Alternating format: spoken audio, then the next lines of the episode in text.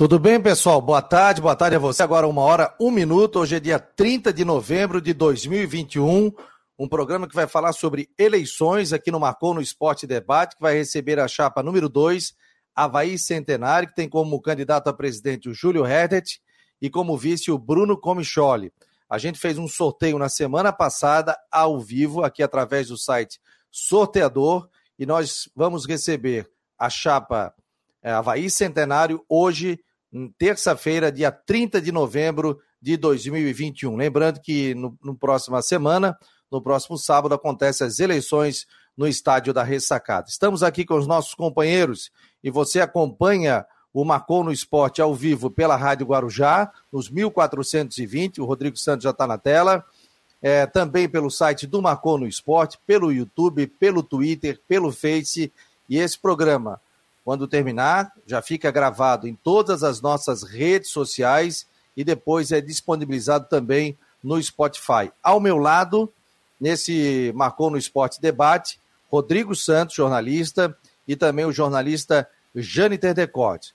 É, Para que a gente desenvolva o debate, nós não vamos colocar perguntas de ouvintes é, no debate, nesses três debates. A gente pode até mesclar alguma informação sobre falar de algum determinado assunto, mas nós não vamos é, colocar aqui perguntas de ouvintes. Então, nós vamos fazer sobre base, vamos falar sobre é, futebol profissional, sobre propostas e tudo mais, para evitar qualquer tipo de interferência da chapa A, chapa B, chapa C, com senão eu vou ter que ler todas as perguntas. E aí aqui a gente não quer fazer isso, a gente quer dar espaço para que o torcedor do Havaí, no final de semana, possa decidir se vota na chapa 1, na chapa 2 ou na chapa 3. Deixa eu apresentar aqui, estamos com o Júlio Herdet, candidato a presidente do Havaí. Júlio, boa tarde, seja bem-vindo ao Marcou no Esporte Debate. Boa tarde, Fabiano Linhares, boa tarde, Rodrigo Santos, Jâniter Decordes. É um prazer estar aqui para falar sobre nossa paixão, né? o Havaí Futebol Clube e o nosso projeto de gestão do clube. Obrigado. Quem participa também, obrigado também pela presença, é o Bruno Comicholi, candidato a vice-presidente do Havaí Futebol Clube pela chapa número 2, Havaí Centenário. Boa tarde, Bruno. Boa tarde, Fabiano. Boa tarde, Rodrigo, Jâniter. Uh, obrigado pelo convite e esperamos aí nesses, nesses minutos uh, poder conversar com a torcida havaiana e apresentar as nossas propostas para o Havaí de 2022 em diante.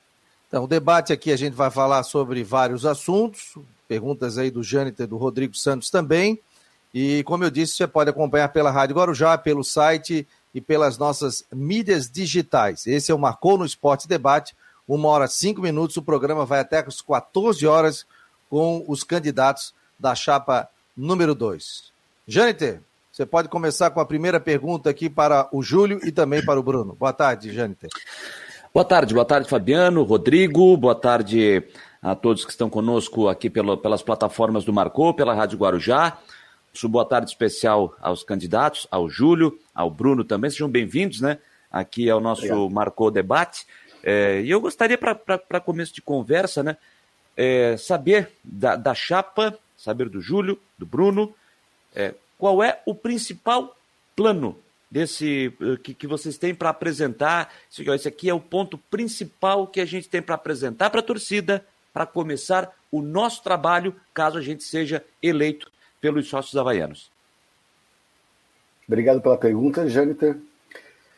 É, nós temos um site havaicentenario.com.br que tem tem a nossa todo o nosso plano de ação ele está ali detalhado é, e tem sete pontos principais. Mas como você pediu o ponto é, número um, digamos que nós colocamos, elegemos como prioritário, ele, ele trata da reaproximação com o torcedor. Tá? A gente sente que o, o principal ativo do clube é o torcedor, é o sócio e o torcedor, não só o sócio. É, e que a gente precisa mudar essa relação do clube com esses públicos. São diversos coletivos de pessoas com características diferentes que o clube precisa a, alcançar. E para fazer isso, nós precisamos ter uma, uma mudança da comunicação com o clube, do clube, o posicionamento que o clube tem em relação ao torcedor. Nós também temos uma iniciativa de melhorar a questão do match day, que é o dia do jogo, quando o pessoal vai lá para a ressacada, olhando a experiência do jogo de uma forma ampla. Como que chega na ressacada, o acesso à ressacada. Como que, que, que fica a questão dos, dos, automóveis, estacionamento e tudo mais. Quando entra a, a, parte da catraca, a entrada da catraca, os sócios, o, os ingressos, como que está essa experiência do torcedor e do sócio? Lá dentro, comida, bebida, como que está o portfólio de, de, ofertas de comida e bebida, como está a questão do conforto, a segurança, e depois a saída do estádio, né? Como que a gente tem que trabalhar para que a gente consiga trazer o torcedor de volta para a ressacada. Ah, no domingo estava lindo, estava cheio de gente, mas, poxa, a fila ainda permanece, nós temos que trabalhar para tirar isso, essa, essa questão, e o portfólio de comidas ali deixa bastante a desejar. Então, um dos compromissos nossos de, de atração uh, com o torcedor é justamente mudar isso. Criar conteúdos exclusivos e especiais para os sócios. Tá? É uma forma de comunicação, mas é uma forma também de, de presentear o sócio que está ao nosso lado, que tem um, um contrato com a gente. É, vou dar o exemplo do Bahia Digital, que tem esse, esse projeto que é bem interessante. E depois, todas as ações do clube, a gente tem que agir com transparência, mostrar para o torcedor como que a gente está fazendo, o que, que a gente está fazendo, o que, que a gente pretende fazer. Então são esses os pilares da reaproximação com o torcedor, que é um dos sete pilares do nosso plano de, de ação aqui, do, da gestão. Rodrigo Santos, sua pergunta também, Rodrigo. Seja bem-vindo. Obrigado, Fabiano. Boa tarde, Fabiano. Jâniter, boa tarde, é, Júlio, boa tarde, Bruno. Obrigado por aceitar nosso convite né, nesse, nessa, nessa, nessa, nessa mão que nós estamos dando para a democracia dentro na, da, do processo eleitoral do Havaí. Eu não posso começar é, essa entrevista sem tocar num, outro, num assunto que não seja finanças. Recentemente, aqui no programa, Júlio, o presidente do Conselho do Havaí, o Espíritos, esteve aqui e deu um número alarmante. Disse que o Havaí, para encerrar o ano de 2021, ele precisa de, um, de algo em torno de 11 milhões de reais, que seria o devido de salários e também o devido de encargos. 11 milhões. Agora, o Havaí vive uma realidade de Série A, mas uh, não é tão fácil para receber a cota, e mesmo assim esse valor seria mais ou menos 20% do que se prevê de arrecadação uh, para a Série A. Então você já queimaria 20% de saída. Né? Uh, além do mais, o patrocínio master da camisa já está comercializado até o final do ano. Não sei se ele já foi pago adiantado ou se será pago mensalmente. Mas a per minha pergunta é a seguinte: qual seria, a, qual é a tua posição, se eleito, de resolver esse primeiro pepino que tem de se resolver de saída que há necessidade de quitar já uma, uma, uma bola de neve bem grande de dívidas e para iniciar a temporada do 2022? Bom, é, boa pergunta, Rodrigo. É, esse, esse é um dos pontos de maior preocupação que eu e o Bruno temos, né, e também os nossos apoiadores têm, é, sobre a situação financeira do Havaí. Ela, nos últimos dois anos, é, ela tem piorado substancialmente e a gente acompanhou é, todo esse trabalho que foi feito no Conselho Deliberativo, no sentido de fazer um levantamento geral das contas, o trabalho, enaltecer o trabalho do Conselho Fiscal também, né? E realmente as, as perspectivas aí que chega a nossa dívida em torno de 100 milhões de reais. A abordagem é, financeira que tem que ser feita é justamente a seguinte: nós temos no primeiro dia do mandato, até um pouquinho antes, a gente vai fazer uma auditoria completa nas contas do Havaí. É, eu preciso saber de todas as dívidas, qual é o perfil dessa dívida, qual é o prazo dessa dívida, o valor dessa dívida, e a gente vai separar elas em segmentos, por exemplo, trabalhista, por exemplo, previdenciário, é, é, fiscal, né, é, tributário, e com fornecedores e com, com os salários dos, dos, dos jogadores e salários de funcionários e a gente vai ter que ter uma estratégia para cada um deles. Não tem outra forma de fazer, tem que é, é, entender, né? fazer um diagnóstico bem detalhado, porque daí as soluções elas ficam mais fáceis de aparecer. Então, a única alternativa, se você ver, eu não vou conseguir quitar os 100 milhões no primeiro ano de mandato, nem no, talvez nos quatro anos de mandato. Mas eu tenho que pegar o perfil dessa dívida e alongar. Né? Tem mecanismos para isso. Hoje o Havaí tem um, um ato trabalhista que, que, que, tem que ser conversado com o juiz e tem que ser conversado é, é, as questões. O Havaí está no Profut, tem programas de refis do governo federal com, com relação a, a tributos, e nós temos que, que, que gerir essa dívida. Para isso, nós precisamos de profissionalismo. Profissionalismo na parte da, da, da gestão financeira do clube, né? E também nossa, nossa chapa é, tem a proposta de trazer inovação e tecnologia. Então, nós precisamos diversificar as fontes de receitas do clube, que vai ajudar na questão da composição da, da, da dívida. É, receitas dos sócios, receitas de produtos de licenciamento. É, nós temos que reformular o nosso programa de sócios para atrair outros públicos. Por exemplo, a quantidade de mulheres no quadro societário do Havaí precisa aumentar. Elas são 51% da população, nós temos que ter um, um programa para isso. É, o, o, plano de sócios hoje não tem, por exemplo, um, um, plano familiar. Então, nós, nós temos que pegar uma família com cinco, com cinco pessoas, a esposa mais três filhos, se vai pagar um, um, setor na ressacada lá de 60 reais ou de 100 reais, fica praticamente inviável, né? É, da, da, família toda vir. Então, quebra a família. Então, vamos fazer um programa de sócio para familiares e, e, conseguir fazer um preço adequado e aumentar a base de receitas do Havaí. São pequenos exemplos, assim, a monetização das redes sociais. O Havaí tem o YouTube, tem Instagram, tem, tem Twitter, mas a gente não consegue, o clube não monetiza todo esse alcance que tem. Nós vamos trabalhar com relação a isso também. A loja do Havaí, os produtos licenciados, os produtos oficiais, é, nós temos que reformular e ter uma loja digital. Aproveitar a, a, essas tecnologias de informação e comunicação e fazer venda pelo, pelo telefone né, e entregar na casa do, do torcedor. Então, são todas um conjunto de, de iniciativas que a gente precisa trabalhar no lado da, da receita e também entender a, a, as despesas e as dívidas e trabalhar nesse, nesse sentido.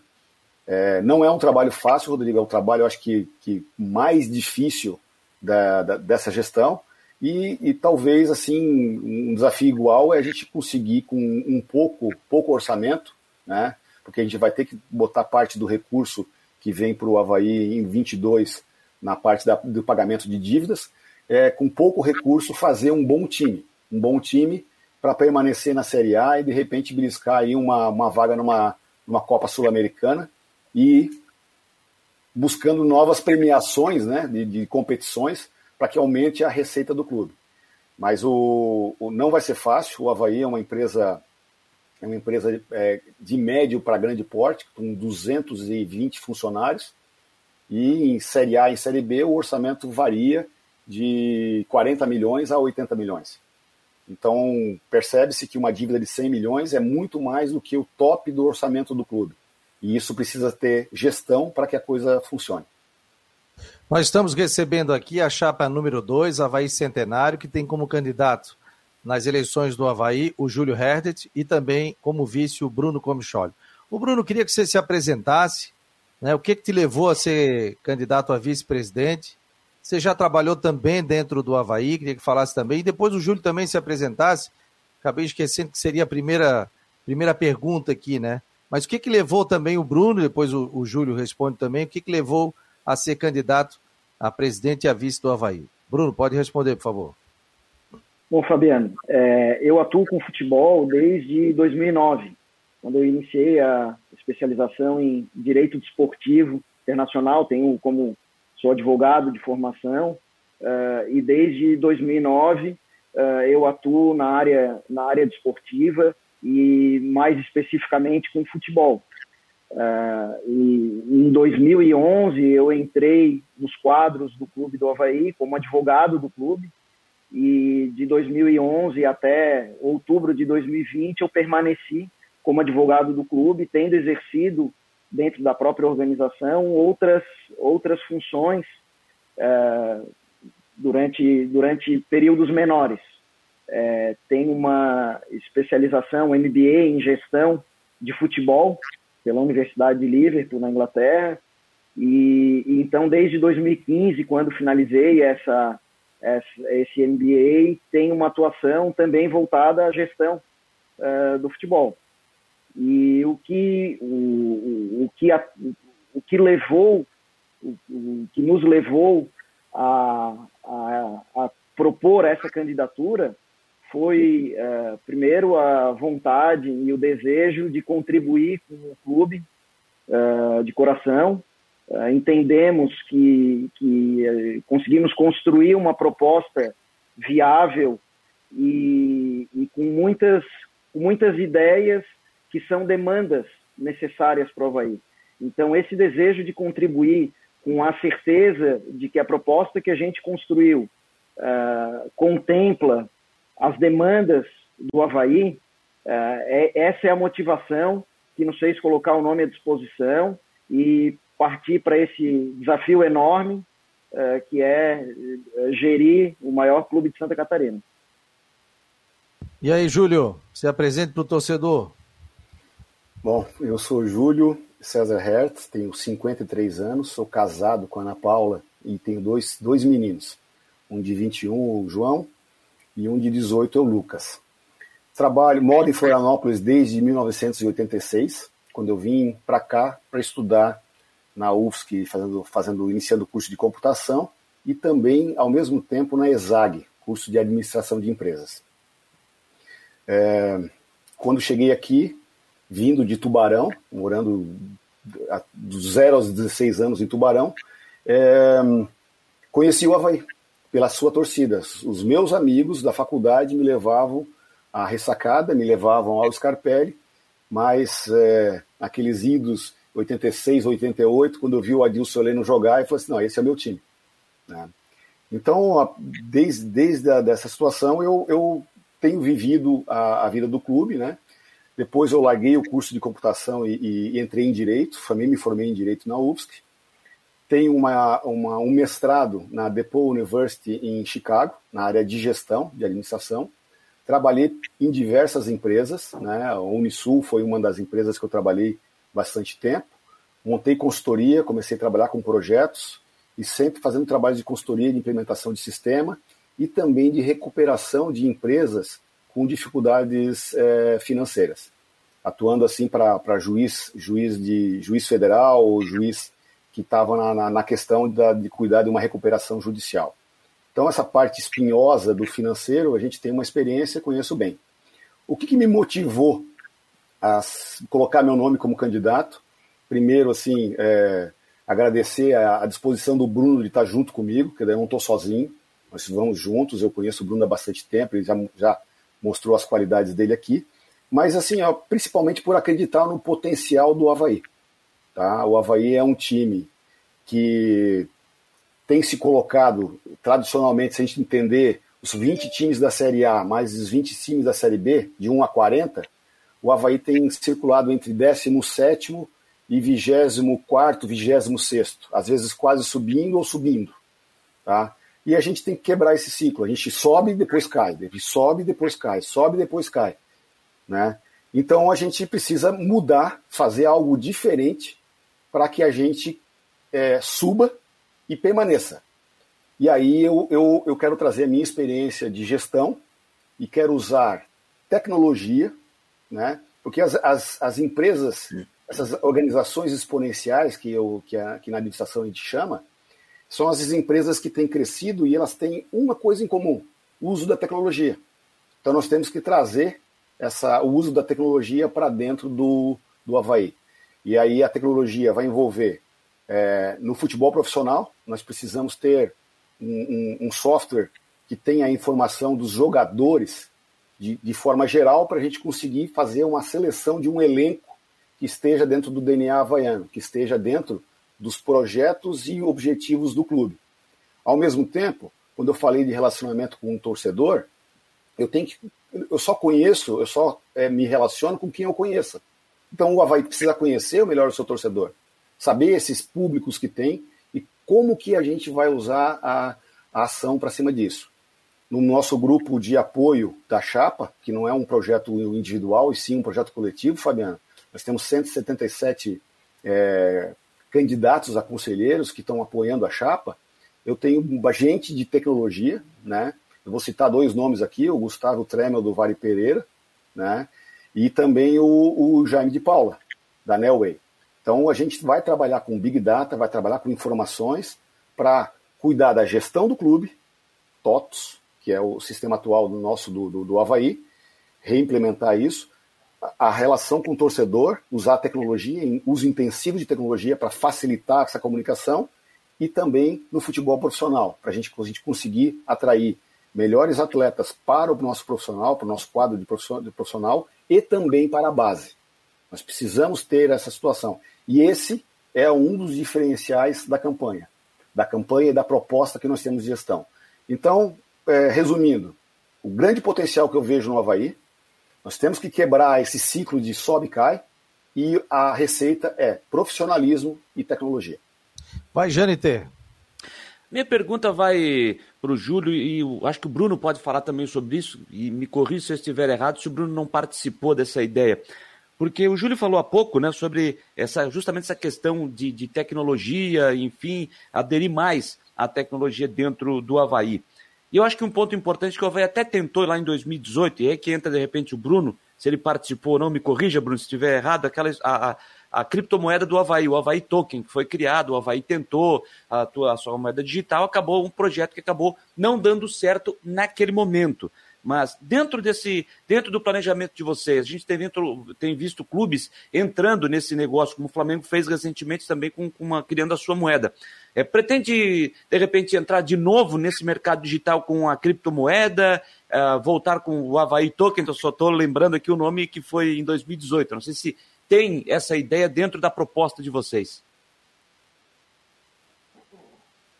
Uh, bom, Jânita, na realidade, essa efetivamente, sim, é, tanto eu como o Júlio, à época, participamos ativamente da, da, da proposta do, do Havaí Token e a gente comentava ainda uh, essa semana sobre como os conceitos uh, desses projetos hoje exitosos que envolvem uh, tokens de clube de futebol e até de seleções uh, eles têm, eles são os mesmos daqueles que foram apresentados em 2018 uh, ah, pelo Havaí. Era uma, era, um, era uma proposta inovadora, disruptiva e com uma utilização máxima da tecnologia, de uma tecnologia que até então era muito desconhecida, muito mais desconhecida do que é hoje. É, então, os conceitos uh, sobre um token de utilidade, em que o torcedor, detentor daquele token, poderia utilizar uh, aquele token dentro de um marketplace uh, para comprar experiências, uh, para ter acesso a conteúdos exclusivos do, do clube. Todo, toda essa ideia é o cerne de todos esses projetos de sucesso hoje. então, naquele momento, eu, eu costumo dizer que ele foi um projeto muito bem sucedido, mas que ele não alcançou o objetivo final.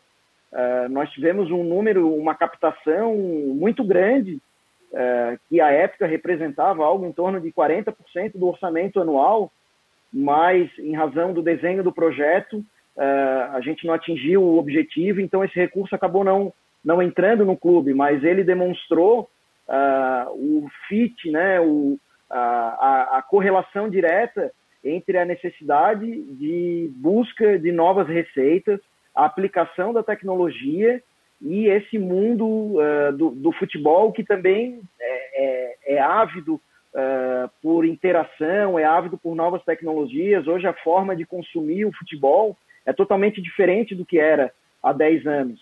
Então a gente precisa estar atento a essas mudanças e é, certamente essa questão da, das criptomoedas ela pode logicamente ser revista, mas é, ela é um exemplo. Ela é um exemplo de como existem no mercado hoje formas diferentes uh, e meios diferentes de buscar recurso que fujam daquela questão do, do, do, do da, das receitas tradicionais de bilheteria, patrocínio. Lógico que essas receitas são importantes e elas vão sempre existir mas uh, parte do uso da inovação e da criatividade que a gente propõe muito no nosso plano de gestão, ele é, está também nessa busca constante por uma diversificação de receitas. Uh, então, uh, assim, não só as criptomoedas, como uma, algo que o Júlio já trouxe, né? monetização de rede social, é, busca de novos públicos, consumidores que hoje não são explorados pelo clube.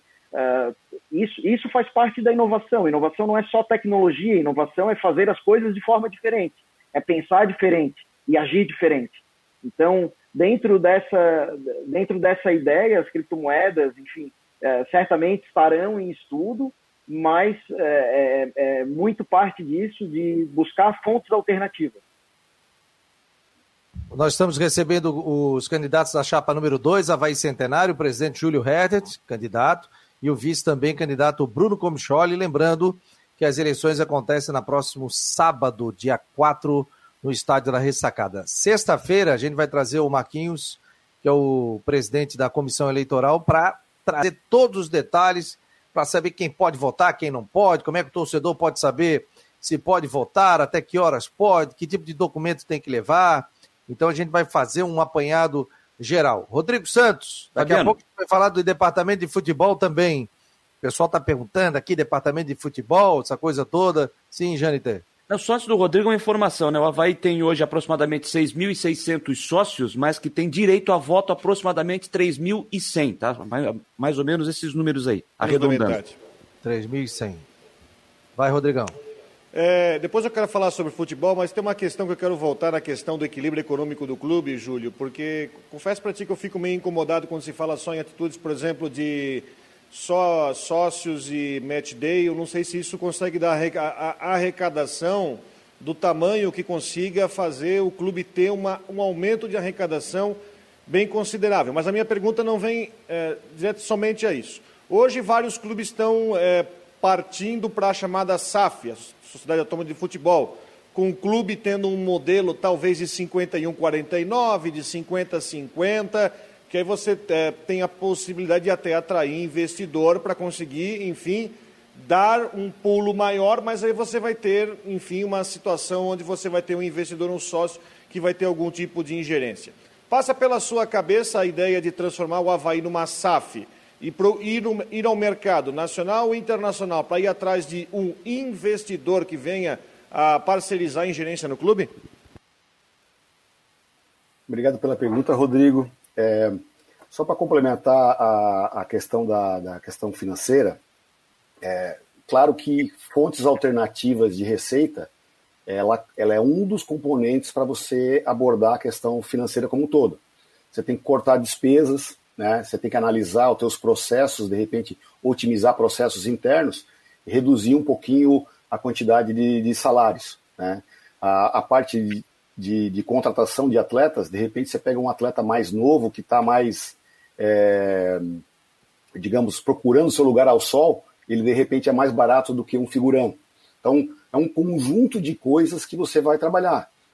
Estou é, com uma dívida trabalhista, eu vou fazer uma, uma abordagem junto com os advogados e, e, e o, o, o, diretor financeiro para resolver as questões trabalhistas. Depois eu vou passar para as tributárias. Então é assim, é um conjunto de coisas. Então as novas receitas é, um, é um, uma ilhazinha dentro do pacote que precisa ser implementado. Só para deixar bem mais claro isso aí. SAF é uma inovação, né? É, o Senado Federal e o Congresso Nacional aprovou a nova legislação, criando a Sociedade Anônima do Futebol é uma alternativa e o Havaí tem que olhar para essas novas alternativas. Ah, olhando a questão da, da, é, redução de despesas, né, para trabalhar a questão financeira, me chama a atenção de imediato qual é o tratamento tributário que o governo federal vai dar para a SAF.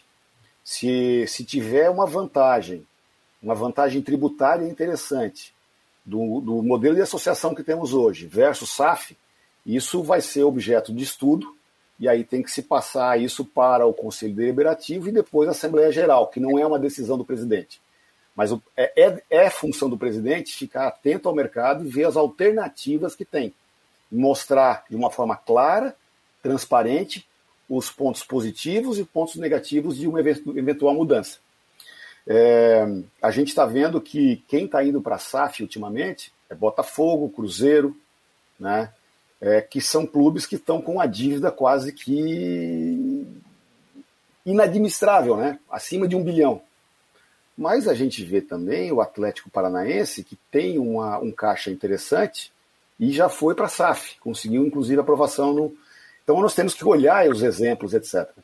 Com relação ao que você falou de investidores, tá, que não está necessariamente vinculado à questão da SAF, né, mas também é, é, o, modelo, o modelo de associação que tu tiver vai ser um ponto de consideração para futuros investidores, eu acho que é muito ruim o Havaí ficar tentando buscar investidores muito grandes agora com a faca no pescoço, né, pagando tá com salários atrasados de jogador, é, é, direito de imagem, são, são oito meses de direito de imagem, mais quatro meses de salário CLT dos jogadores dívidas com fornecedores, dívida com o governo federal, dívida com, com N, N segmentos da sociedade. Então, é, como que eu vou sentar numa mesa de negociação com um eventual é, investidor? Eu vou ficar lá com o pires na mão. Eu tenho que sanear o clube, eu tenho que organizar o clube, eu tenho que mostrar que o clube tem um, um, um jeito de fazer futebol e está dando certo esse jeito de fazer futebol, reduzir as dívidas, equalizar o clube e aí sim eu sentar à mesa de algum investidor para é, ter um poder de barganha, dizer o que, que o Havaí precisa, dizer o que o Havaí quer. Entendeu? Eu estou muito mais nesse posicionamento. Talvez isso é, não seja um negócio que, que vai estar tá na minha gestão. Ele não está no meu radar uma situação como essa. Tá? Porque se a gente for olhar aqui, só olhar, atravessar o outro lado da ponte, passou o primeiro na frente, os caras agarraram. Então, olha como é que eles estão. Então, é, isso não vai se repetir com o Havaí. O Havaí não, não tem esse jeito. É, o Havaí não é um, um, um, o nosso modelo de gestão corporativo do Havaí é diferente. Nós temos é, a diretoria executiva, que é presidencialista, nós temos acima da, da, da presidência e da, da, vice o conselho é, deliberativo, que está cada vez mais atuante, com mais mecanismos. Fizemos recentemente uma mudança no estatuto para melhorar a gestão corporativa né, e, e, compliance, que são, que são coisas necessárias do mercado, mas e, tudo isso é um conjunto de iniciativas né, que pode levar o clube a ter uma conformação é, societária diferente, talvez uma SAF ou talvez uma outra forma, né, que atenda um objetivo específico do clube, e não porque está tá na moda. Nós temos que entender por que, que o Botafogo e o Cruzeiro foram para essa? Por que, que o Atlético, que, que o Atlético Paranaense está mirando? Esse, essas situações nós temos que ficar atentos e entender que nós precisamos é, sair desse ponto que nós estamos, crescer para poder é, ter condições de barganha com um investidor sério. É, eu, eu, vejo dessa forma, Rodrigo, não, não sei se fui claro na, na minha exposição. Não, está explicado, está explicado, está explicado. Uma hora 34 minutos, 35. Estamos recebendo a chapa número 2, Havaí Centenário, candidato a presidente Júlio Rettert e também o vice Bruno Comicholi. Queria falar sobre futebol, sobre departamento de futebol, sobre base, sobre futebol feminino. Lembrando que tem mais 25 minutos de programa, então, se a gente puder ser mais rápido aí nas respostas também, e o torcedor também tem quer saber. Júlio, departamento de futebol, você fica com Claudinei, se eleito for? Você mantém o departamento de futebol? Você modifica?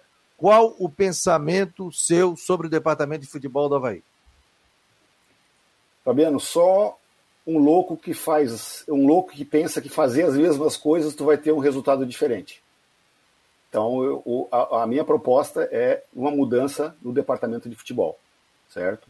Nós vamos trazer um profissional de mercado que esteja alinhado com os recursos de, de implementação intensiva de tecnologia e informação.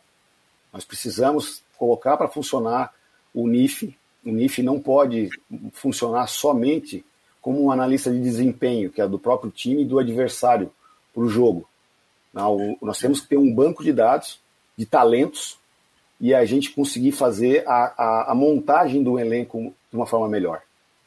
Mas para eu conseguir dentro do, do, do, do conjunto de atletas que estão disponíveis, Nós precisamos primeiro internamente conversar e ver qual que é o perfil do atleta do Havaí. Qual é o perfil do atleta que joga a Série A e que vai é, desempenhar e, e, manter o Havaí acima do 16º lugar que eu falei há pouco, para a gente conseguir ficar na Série A e talvez beliscar uma Sul-Americana. Esse que é o pulo do gato. Nós temos que ter, usar a tecnologia para isso, mas também precisamos da intuição dos profissionais experientes do mercado. Então, é, eu imagino trazer um novo diretor de futebol, um novo diretor de futebol com, e, um, e um técnico, ele tem que estar tá também é, com encaixe nesse, nessa, nessa situação de, de, de, de novo, nova organização do clube, a, a, nossa referência, que a gente chama de DNA havaiano. Claudinei é uma opção? É, é uma opção. Nós vamos trazer o diretor de futebol, nós vamos montar o perfil e nós podemos conversar com o Claudinei. É uma alternativa. Não, não, não descarto é, e até reverencio o trabalho que ele fez né, para subir com esse time de guerreiros, com um salário atrasado, com promessas não cumpridas. Né. É claro que a força da torcida também ajudou bastante, mas é, eu tenho que fazer diferente. Tem que fazer, eu tenho que ter uma estrutura financeira e pagar os salários em dias. Eu tenho que, para isso também, é, montar um elenco competitivo. E como é que se consegue competitividade? Tem que ser um cara de um, de um porte atlético, tem que, ter, tem que estar em forma, tem que morder a bola, fazer o dar o carrinho, tudo aquilo que o torcedor havaiano gosta que o time execute em campo. Então, está é, tá aberto essa, essa situação, nós já, até já temos assim alguns alvos né, de, de, de opções de direção de futebol, e a gente vai trazer um diretor de futebol novo e a partir dessa, desse planejamento com esse diretor de futebol, com o nosso, nosso DNA havaiano, a gente vai escolher o técnico e escolhendo o elenco. Tem vários contratos que estão em, vigor, a gente vai respeitar todos os contratos, e tem, tem, tem jogadores no elenco que, que o contrato está se encerrando agora. A gente também vai, junto ao departamento de futebol, fazer análise se propõe uma renovação ou não. Ou seja, é, é, essa questão da eleição no final do ano e pós-campeonato é, brasileiro é, nos colocou numa situação que nós estamos, eu considero que nós estamos atrasados na montagem do elenco do ano que vem. É, a pergunta vai para os dois, não sei quem pode responder sobre esse assunto, em cima dessa linha de que você, Júlio, acabou de citar.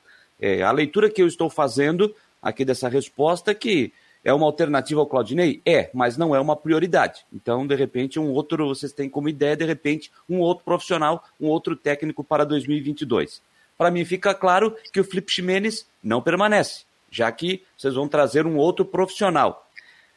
Ainda dentro do departamento de futebol, aproveito e faço uma outra questão. É, essa mexida passa também é, pelo Marquinhos, que hoje faz parte, é gerente de futebol, ou ele fica dentro desse ponto que você citou, da questão do DNA havaiano? Porque o Marquinhos tem DNA havaiano. Então, o Marquinhos é uma pessoa que fica, se discute, o, o, o como é que é isso? O Marquinhos Santos, além de um ídolo, ele que praticamente comandou essa, esse acesso para a gente ali. Ele segurou o vestiário, ele conversou com os jogadores é, eu considero o Marquinhos uma peça fundamental nessa engrenagem da montagem do DNA havaiano. Tu viu muito bem, Jâniter, tá? É, fosse perspicaz aí na, na tua observação. É, ele, ele, é uma peça fundamental. Ele vai estar tá, é, vinculado ao departamento de futebol, ele vai participar da concepção desse DNA havaiano, ele vai fazer a avaliação, vai nos ajudar nesse, nessa, nesse trabalho. Não sei se o Bruno quer complementar alguma coisa, mas a, a resposta é justamente essa. Sim, e o Ximenes a gente vai, vai querer substituí-lo por um profissional de outro perfil que se adequa mais ao nosso estilo de gestão. Quer falar, Bruno? Ah, na, na, na, verdade, só corroborar com a fala do, do Júlio, especialmente em relação ao Marquinhos. Uh, quem acompanhou esse acesso de perto uh, sabe a relevância, a importância que ele teve e, e a importância que ele tem uh, ah, para o clube, para a história do clube. Então, certamente ele é peça fundamental nessa reestruturação do departamento de futebol e contamos com ele, sem dúvida. Vai, Rodrigo. Jâniter, só para complementar, sim, tá? sim. o Marquinhos, o Marquinhos ele, ele passou a carreira dele como atleta. A gente conhece o Marquinhos como atleta, ele recebeu esse, esse desafio de, de ser gerente de futebol, né? E eu vejo assim que, que ele está muito bem na, na, na, função que ele está desempenhando, que é uma função só de gerente que está fazendo a parte de vestiário, mas ele, ele é um ativo que no Havaí deveria investir na capacitação dele para ele poder alcançar é, voos mais altos dentro do clube. Essa, essa também é uma, é uma ideia é, que eu coloco aqui de público para todos. É, Júlio, eu, eu, a gente está passando, fazendo aqui um apanhado, assim, tem a questão do tempo, mas eu quero fazer, a gente falou sobre futebol, sobre as ideias, eu, eu até fiquei satisfeito com a tua ideia de até trocar o, a direção de futebol, enfim, depois discutir a questão do treinador. Eu queria falar sobre a questão de base, porque, bom, todo mundo sabe que né, tivemos aí, a base trouxe um pequeno alento até para a dificuldade financeira que o Havaí viveu nesse ano, né, com, a, com a venda lá do com a venda do. do Deu branco. Ajuda a Jânita. Com a venda do lá do Lili. Do Gabriel, Gabriel, e do, e do Rafinha. Do Rafinha, né? deu, deu um branco agora. Com a venda dos jogadores que deram um alento diante da situação financeira do, é, do clube que deu uma ajudinha, mas ainda não resolveu diante a gente sabe do passivo que é grande. O que que qual é a tua visão sobre o trabalho de base que é feito no Havaí e na tua opinião o que que pode ser aprimorado porque hoje você tem até numa visão, olhando uma visão macro de um clube que quer se estruturar e que quer ter um bom até faturamento, rendimento, é, passa também, e isso muito clube coloca em planejamento, coloca em orçamento a venda de jogadores para conseguir fechar o caixa do ano. Na tua visão, o que é, o que você vê da base, do trabalho de base do Havaí hoje e o que, que pode ser melhorado e aprimorado no trabalho de base do Havaí? Bruno, responde essa aqui e eu complemento. Bom, Rodrigo, é, a gente, é, o, o Havaí, esse DNA do Havaí, que é o DNA de campo, uh, ele pode ser transportado também para a concepção do departamento de futebol. Uh, o Havaí se coloca no mercado e a nossa proposta é que se coloque cada vez mais como um clube formador. Uh, e um clube formador ele começa desde a sua da, do início da base, dos atletas mais jovens, 8, 9, 10 anos, uh, com uma formação, com um, um modelo de jogo que seja único e que represente os valores a identidade da, do Havaí desde o seu início. É uma concepção uh, teórica, subjetiva, mas que se aplica dentro do campo. Então, a ideia é iniciar com a formação e, e, ter uma integração maior dos departamentos de futebol profissional e de base, para que se consiga construir uh, esse DNA, esse modelo de jogo, para que cada vez mais os atletas das categorias inferiores, cada vez exista um aproveitamento maior. Uh, ao final de cada temporada, subam mais atletas. Uh, o, a gente precisa melhorar cada vez mais aprimorar, porque é um processo constante, o processo de transição desses atletas, eh, quando finalizam a formação na categoria de base e a subida no departamento profissional. Esse é um processo de constante aprimoramento.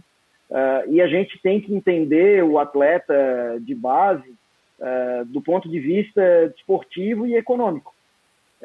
Um clube formador, ele tem esse viés de colocar o atleta no mercado e esse mercado gerar é, recursos para o clube. É, via de regra, hoje no mercado brasileiro, a transferência de atletas representa de 20% a 30% das receitas do clube. Então, a gente não pode ficar alheio a essa realidade e certamente o, a negociação de atleta representa uma fonte de, de receita para o clube. Mas mais do que isso, ele representa desempenho desportivo. Ele, é, quanto, quanto mais atletas de base a gente tiver, no, no elenco profissional, uh, menos a gente gasta com, com contratação. Uh, os atletas de base, via de regra, têm uma remuneração mais baixa e podem apresentar um desempenho até melhor que os atletas contratados. a gente cria mais identidade, a gente cria uma relação de proximidade do torcedor uh, com, com os atletas em campo e é uma, e é uma, uma condição de retroalimentação. E é isso que se pretende fazer. Então, quanto mais se forma, mais atletas sobem, mais atletas são negociados, mais investimento na categoria de base. Uh, é um, um círculo virtuoso e que é o ideal e que é o que a gente pretende colocar. Uh, além disso, acho que é importante colocar também, assim como estratégia do NIF, uh, que é um que é um núcleo que a gente gostaria de dar, que a gente pretende dar o maior protagonismo dentro do departamento de futebol. O NIF tem que atuar na área de mercado também. Uh, como, como, dito, assim, se, se, se a receita de negociação de atleta representa 20, 30%, o clube tem que ter uma estratégia clara para colocar esses atletas no mercado. O clube não pode ficar uh, simplesmente uh, esperando que venha algum outro clube, que veja o atleta, que venha um empresário, faça uma proposta. O clube tem que se colocar de forma proativa no mercado e atuar comercialmente também para colocar esses atletas em mercados maiores e conseguir gerar receita com isso também. Então eu acho que é, que é assim o, nosso pensamento para as categorias de base é, é justamente esse de ampliar cada vez mais a formação, dar mais condições, melhorar a estrutura, uh, aumentar o orçamento, garantir com que uh, o, a categoria de base tenha cada vez mais capacidade de formar atletas de qualidade para o elenco profissional, para o benefício esportivo do clube e para que isso gere receita futuramente nas negociações que certamente virão. Eu, Rodrigo, é, a gente a parte da estratégia da base, ela é uma dos, dos pilares dessa, desse modelo de gestão que a gente está trabalhando. Se a gente olhar pelo, pelo viés é, simplesmente financeiro, a gente não vai conseguir derimir esses 100 milhões de, dúvidas, de dívidas sem é, recursos vindos da base. Ao mesmo tempo, é, do ponto de vista de futebol profissional, a gente tem que, que trabalhar o mesmo estilo que o, que o profissional joga, nós temos que jogar com a base quando esse cara chega para subir para o profissional, essa transição, ele já está acostumado com o modelo do jogo. Então, a fase de adaptação dele tem que ser atenuada. Né? Imagino assim uma meta de pelo menos de 30% do elenco ser, ser da base. Tá? Porque é, jogar no profissional, a gente vai ter a vitrine e vai ter melhores condições de vender os jogadores. Abrindo esses canais internacionais, né? de venda, a gente vai precisar ter esses canais internacionais, porque senão a gente vai fazer o, a, a, da mesma coisa.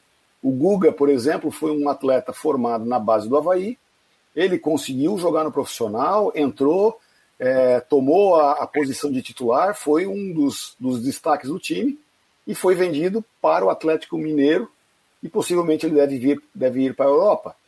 Mas por que, que passar essa ponte do Atlético? Por que, que o Havaí não consegue chegar num mercado internacional mais lucrativo. Né? O caso do Rafinha foi, foi até pior. O Rafinha saiu da, da Copa São Paulo para a Europa, né? sem passar pelo profissional. Então a gente tem que tomar cuidado com isso. Né? O Gabriel já subiu para o profissional, jogou muito pouco tempo aqui. Né? E, e esse já foi uma venda direta para o exterior, e não passou para outro clube brasileiro. Mas esses canais é, nós temos que, que manter aberto. E a base, tanto a captação quanto a gestão, porque ali, poxa, é, é até, é até cruel os guris, é, 100, 200 guris, e vai, tu vai ver, sai dois, três. É um, entre aspas, um vestibular muito pesado. E fazer essas escolhas é um papel do, do clube. E a tecnologia tem, também tem que nos ajudar com isso. Ô, ô Júlio, é, a minha pergunta é para os dois também, quem pode, não sei quem pode responder melhor. É, qual projeto que vocês têm para o, para o futebol feminino? O Kinderman recentemente fechou as portas, tinha essa parceria com o Havaí, todos sabem que houve problema de falta de quitação de, de, de, de, da parceria que o Havaí tinha com o Kinderman, e o Kinderman agora resolveu fechar as portas. Então eu pergunto, que projeto vocês têm para o futebol feminino se vocês pretendem, de repente, pegar aquele projeto que era do Kinderman, trazer para Florianópolis, se essa é uma ideia, ou começar do zero, aqui com o futebol feminino, e qual o tamanho da importância que vocês vão dar ao futebol feminino se eleito forem. Olha, quantia X que entrar no clube, X será disponível para, será disponibilizado para o futebol feminino. Como é que vai funcionar isso? Bom, em primeiro lugar, é, na nossa visão, o futebol feminino veio para ficar de uma forma definitiva. Tá? É, ela, ela, é, ele, o Havaí é obrigado é... a ter time. O Havaí é obrigado a ter time feminino no ano que vem, por causa da Série A. Exatamente. É, a, a, mas não é por causa da obrigação, Rodrigo. É porque a gente acredita que o crescimento do futebol feminino é uma questão estratégica importante para atuarmos. Tá? É, sim, uma Série A é obrigatório manter um time feminino.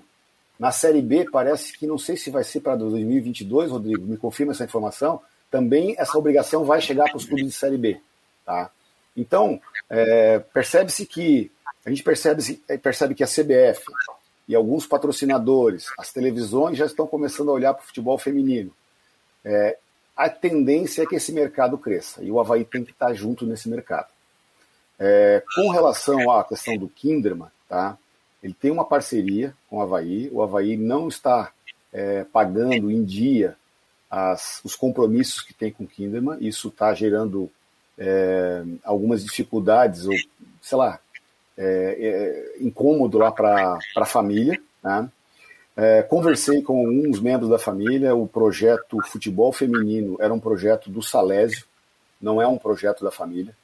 Então, com a morte do Salésio pela Covid-19, é, a, a, decisão da família é sair do futebol, sair do futebol feminino, tanto para o Kinderman quanto para o Napoli. Tá? Mas eles, eles vão aguardar o resultado da eleição, tá? e eles vão ou não conversar com o Havaí sobre uma possível transferência do clube para cá, com o nome Havaí. Aí tem as questões legais ali do CNPJ, do, do Kinderman, tem várias, vários desafios aí. Né? O modelo deles, deles de fazer futebol, é, o know-how que o Kinderman tem, é muito baseado em cima de, de captar jovens que vão estudar na universidade, o parceiro é a Uniarp lá, né? Então, é, se a gente vai repetir esse modelo aqui, eu vou precisar de uma universidade parceira aqui na Grande Florianópolis para trazer para cá.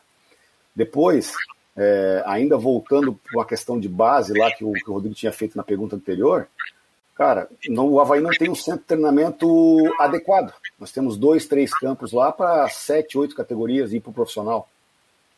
Vou trazer mais o feminino, seria mais uma categoria. Vai, vai ter base do feminino? Precisamos ter base do feminino. Né? Então, é, é, é, um, é, um, é um modelo um pouco complexo, tá?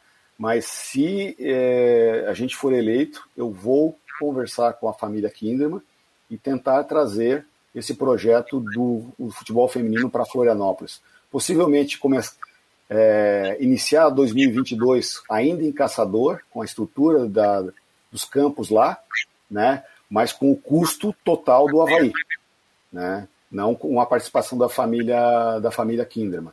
Mas a gente tem que aproveitar também aquele pessoal lá, tem um know-how, tem um, um, um conhecimento intelectual e, e, prático muito forte lá da região de Caçador.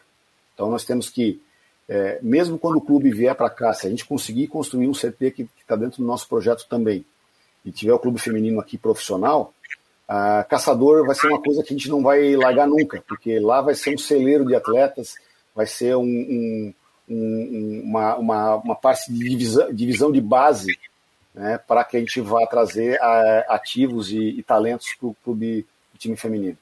Então, é um projeto perene e é um projeto constante, o futebol feminino.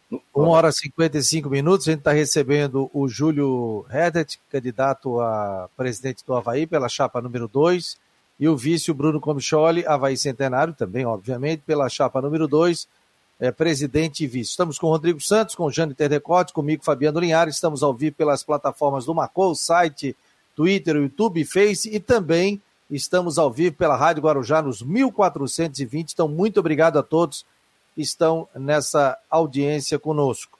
Rodrigo, uma perguntinha rápida para fechar e depois eu vou botar quadro a quadro o Bruno e o Júlio para que eles possam pedir o voto, né, para o torcedor do Havaí que está ouvindo hoje aqui se manifestar, né, que vão votar no dia 4, né, são três mil e poucos torcedores que, que podem é, votar para presidente e vice. Vai lá, Rodrigo. E só rapidinho na resposta, por favor. Sim. Júlio, é, você declarou numa entrevista anterior, é, se não me engano foi para a Rádio Jovem Pan, que você estava interessado em fazer alguma situação para aumentar o quadro associativo de mulheres, dizendo que as mulheres seriam apenas 10% do quadro societário. Mas eu quero emendar com uma outra situação.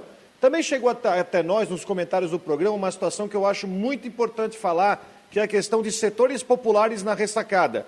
Porque eu costumo dizer que o torcedor mais, enfim, mais humilde, aquele que não tem condição de pagar um plano de sócio, ele não é menos torcedor do Havaí do que aquele que paga um plano de cadeira. O que, que você pode dizer sobre isso? Existe algum planejamento para mulheres e talvez para a criação de um setor mais popular na ressacada para os Jogos do Havaí?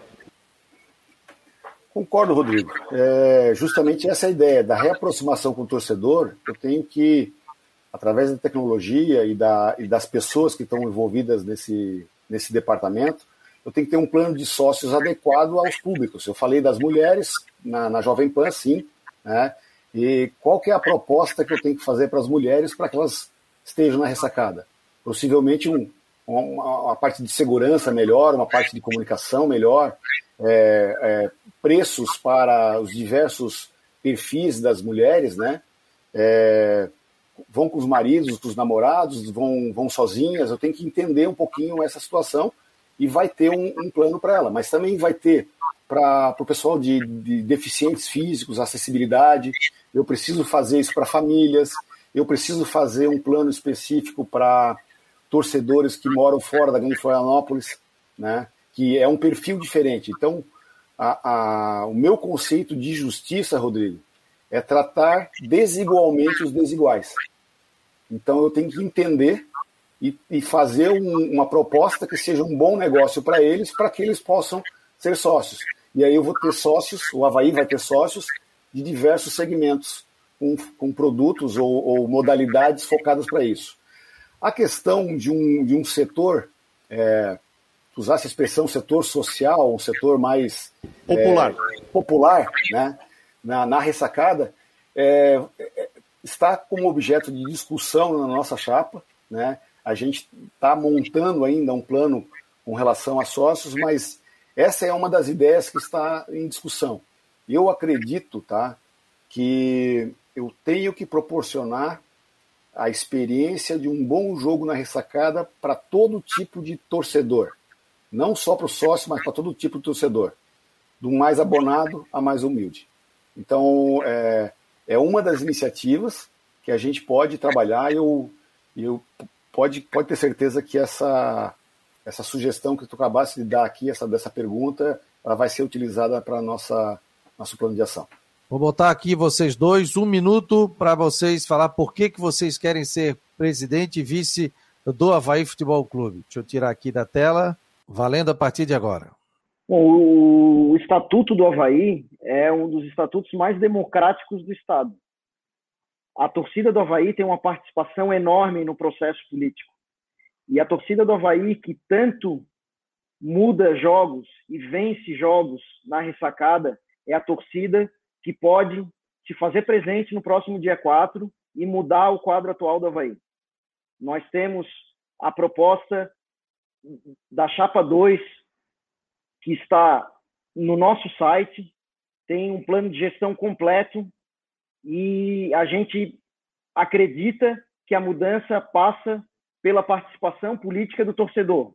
Por isso, no dia 4, no sábado, eu peço o seu voto na chapa 2, Havaí Centenário. Havaianos, a mudança do clube depende de vocês. O sócio que está apto a votar Convido a vir no dia 4, das 9 da manhã às 18 horas, na ressacada, e escolher a chapa 2, é, nos permitindo, a mim e ao Bruno, conduzir o clube nos próximos quatro anos. Eu acredito muito no potencial do Havaí e me sinto completamente preparado para enfrentar os desafios, não só do futebol, como também os desafios econômicos financeiros. Então, a mudança depende de você, torcedor havaiano, e eu os convido para vir participar da democracia do clube e escolher é, o nosso gestor para os próximos quatro anos. E estou pedindo voto para mim, para o Bruno Comicholi e também para os, os 177 candidatos a conselheiros que estão vinculados à nossa chapa. Muito obrigado. Tá aí, portanto, agradecer aqui ao Jâniter, ao Rodrigo, também que estiveram aqui presentes comigo, ao Bruno e também ao Júlio. Boa sorte a vocês na eleição do próximo final de semana, no sábado. Muito obrigado. Nós recebemos aqui a chapa número 2 do Havaí Futebol Clube, eleições no Havaí. Amanhã a gente estará recebendo a chapa número 1, um, Havaí é povo gente, de Carlos Bonatelli e Gilson Kremer. Esse foi o Marcou no Esporte Especial aqui na Rádio Guarujá e no site Marcou no Esporte. Lembrando que esse programa vai ficar gravado aqui nas nossas redes sociais, no YouTube, no Twitter, no Facebook, no nosso site, Spotify. Estamos em todas as plataformas. Um abraço, pessoal, e até amanhã.